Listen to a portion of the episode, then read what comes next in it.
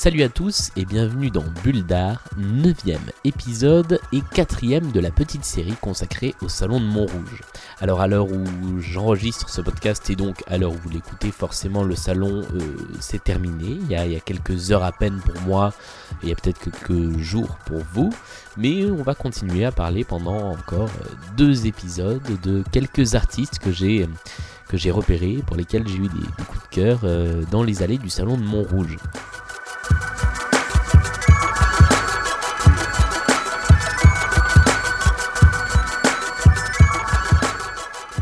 Et aujourd'hui, l'artiste que je vous propose de découvrir s'appelle Thomas Watebled. Euh, c'est un artiste euh, qui travaille différents supports et différents formats, qui présente deux pièces différentes euh, dans le Salon de Montrouge, enfin qui est présenté jusqu'à la fin de, l'exposition du salon.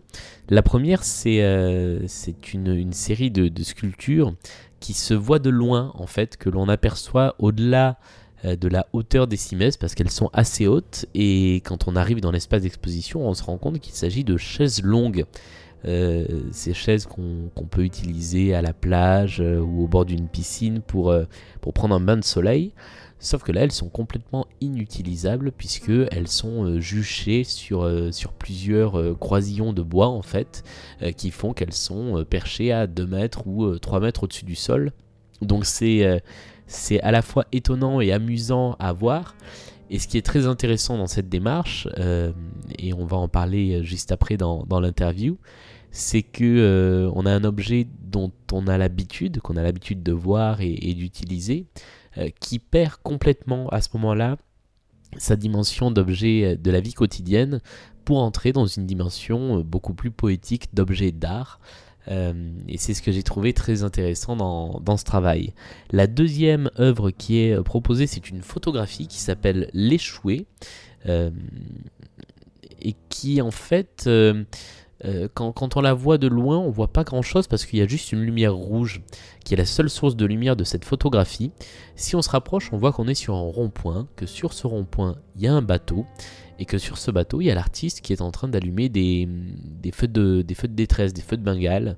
Euh, et c'est assez amusant puisque euh, Thomas Watebled est allé à la recherche de tous les ronds-points sur lesquels il y a des bateaux, comme ça, qui sont, qui sont installés et ils les ont en quelque sorte réactivés, euh, un petit peu à la manière d'un skipper qui arrive d'une traversée de l'Atlantique. Euh, et il fait ça en fait sur, euh, tous les ronds-points avec des bateaux euh, sur lesquels il tombe et qui repère euh, notamment via euh, Google Maps. Encore une fois, l'artiste a bien voulu se prêter au jeu de l'interview, donc je le remercie. Et je vous laisse pour quelques minutes avec cet entretien que nous avons eu il y a quelques heures à peine. Quand, on arrive en fait dans l'espace euh, qui est consacré à ton travail dans le salon de Montrouge, on tombe sur deux choses. Il y a d'abord euh, une photo qu'on voit pas immédiatement parce qu'elle est un peu, euh, un peu dissimulée. Et la première chose qui saute aux yeux, c'est une installation assez imposante qui est faite de chaises longues. mais sur lesquelles on peut absolument pas s'asseoir. Est-ce que tu peux nous parler un petit peu de cette installation-là? C'est une, installation avec des chaises, comme tu le disais, euh, une installation aux dimensions variables. Ces chaises, parfois, il y en a 5, 6, 7. Et là, là j'étais obligé d'en mettre un peu moins parce qu'on avait un espace assez réduit. Euh, et l'idée, c'était d'avoir une pièce qui dépasse un peu la, hauteur des, cloisons et des, des autour. Et d'avoir une sorte d'échappatoire comme ça par le haut. Et donc c'est une installation qui reprend cette forme des, des chaises longues qu'on voit sur, le, sur les plages, euh, des chaises longues à rayures assez anciennes. Et euh, l'idée c'était de, de fabriquer mmh. des chaises longues et de les, de les modifier pour en faire des sculptures, une sorte de sculpture qui monte euh, très haute. Et euh, c'est comme ça que j'ai eu l'idée de faire ce, ce, ce petit projet qui s'appelle Normal de saison. Parce que ce, du coup, ce sont, tu es parti vraiment de vraies chaises longues que tu as modifiées ou tu les as vraiment créées en tant que sculpture? Alors, euh, j'ai dû, en, dû quand même en acheter une pour pouvoir la copier. Mmh. Euh, mais euh, je me suis vite rendu compte qu'il fallait que je fabrique l'entier, euh, une, les pièces en entier pour, pour avoir le même bois, les mêmes, la même forme du, haut en bas. Donc j'ai appris, j'ai déjà appris à copier cette chaise pour ensuite la modifier. Donc il y a un premier travail de, de, copiste un petit peu, et puis après, comment, comment faire pour le modifier en multipliant les croisillons. Et à chaque fois, du coup, je commence par le haut et j'empile des croisillons pour avoir une pièce qui fait entre 2 mètres et 2 mètres 50 de haut. Et l'idée, c'est euh, vraiment d'avoir euh, un objet qui quitte le monde des, objets de la vie de tous les jours, parce que clairement, on peut pas s'asseoir dessus, et qui devienne euh, par la même occasion une œuvre d'art. Exactement. C'est alors reprendre. Il faut que tout le monde puisse reconnaître l'objet de départ. Faut que ce soit. C'est assez évident pour moi. Mais l'idée, c'est toujours comment reprendre ces objets pour en faire autre chose, pour pouvoir poser un regard différent dessus. Et souvent, ça passe par le fait qu'ils sont inutilisables. Euh, cet objet, euh, euh, il est perfectionné, perfectionné parce qu'on on, peut acquérir une place idéale, mais il est tellement parfait qu'il que, est inutilisable. Si on s'assoit dessus, c'est une sorte de place précaire. Et c'est ça qui, ouais, qui m'intéressait au début du projet.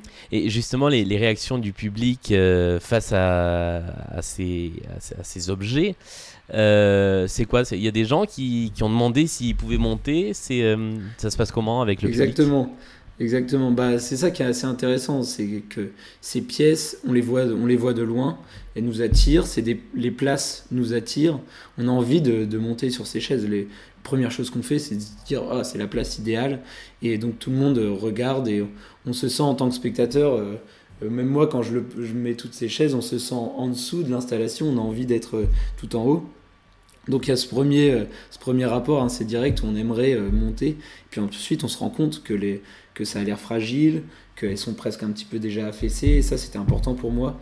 Donc il y a le, premier regard où on a, envie d'accéder à ces places, et puis le deuxième où on voit que c'est des places complètement précaires, et que si on s'assoit dessus, euh, tout s'écroule. Donc c'est un petit peu une façon de montrer notre société où on veut être à la meilleure place on veut accéder à ces places-là, et finalement, c'est des places euh, euh, fragiles. C'est une sorte de, mythe d'Icare euh, contemporain. C'est ça.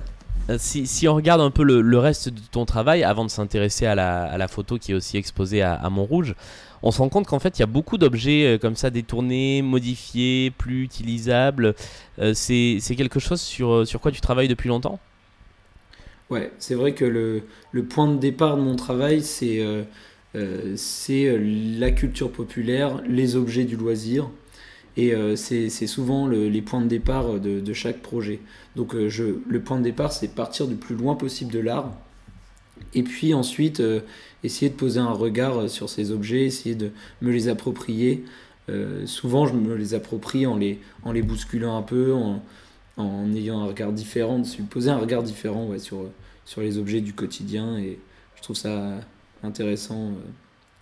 Euh. Et c'est comme ça que je travaille, ça, s'est fait naturellement et ça continue euh, comme ça. Et donc il y, a, il y a cette deuxième œuvre qui est également visible à Montrouge et qui finalement euh, rejoint un peu cette idée de, c'est une photo, en fait c'est une photo, en fait c'est une photo, en fait c'est une photo, en fait c'est une photo. On voit juste une lueur rouge et quand on se rapproche, on voit que c'est une lueur rouge tenue à bout de bras sur un bateau si on regarde encore mieux et surtout si on lit le texte qui accompagne, on se rend compte que ce bateau, il est sur un rond-point. Et en fait, c'est euh, une photo parmi une longue série, si j'ai bien compris, de, photos qui sont euh, euh, comme ça sur des, bateaux qui sont posés sur des ronds-points. C'est ça. Alors, cette pièce, c'est une photographie. ça s'appelle Les Échoués. Et comme tu disais, c'est c'est une longue série de photos que j'ai que commencé en 2015 et que je continue. C'est une série d'actions en fait. Et, euh, et pour, pour, le dire rapidement, je, je sélectionne des ronds-points des ronds-points qui sont sur la côte, des ronds-points sur lesquels euh, on pose des bateaux dessus. Mhm. Donc ça c'est typique. Euh, tout le monde, tous les gens qui, qui ont, sont allés sur la côte en voiture ont cette image en tête de, de, de rond-point sur lequel on met un bateau. Et donc moi je répertorie tous ces bateaux et je viens faire ces actions qui sont euh, des actions de nuit, euh, qui sont euh, pas annoncées, que je fais discrètement. je vais sur ces ronds-points la nuit et je tire des feux de détresse. Et lorsque je tire ces feux de détresse, il y a un appareil photo qui prend des images régulières de, de l'action et, et, je m'en vais très vite. Et ensuite, je découvre les photos, je les imprime. et donc, c'est une action qui est photographiée, donc une action sans public Et, et donc c'est vrai, ce que tu disais, on, on, on voit de loin une lueur rouge, on ne sait pas trop ce qui se passe.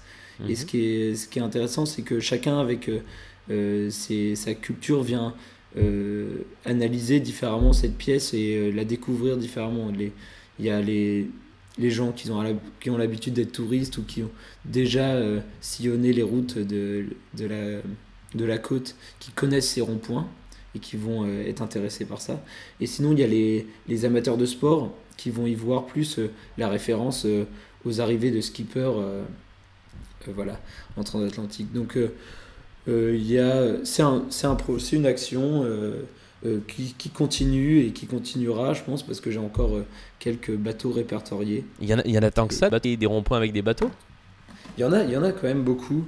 Et ce qui, ce qui m'intéresse, c'est que ces bateaux, finalement, ils, sont une sorte de carte postale, une sorte d'image d'épinal de la, de la côte.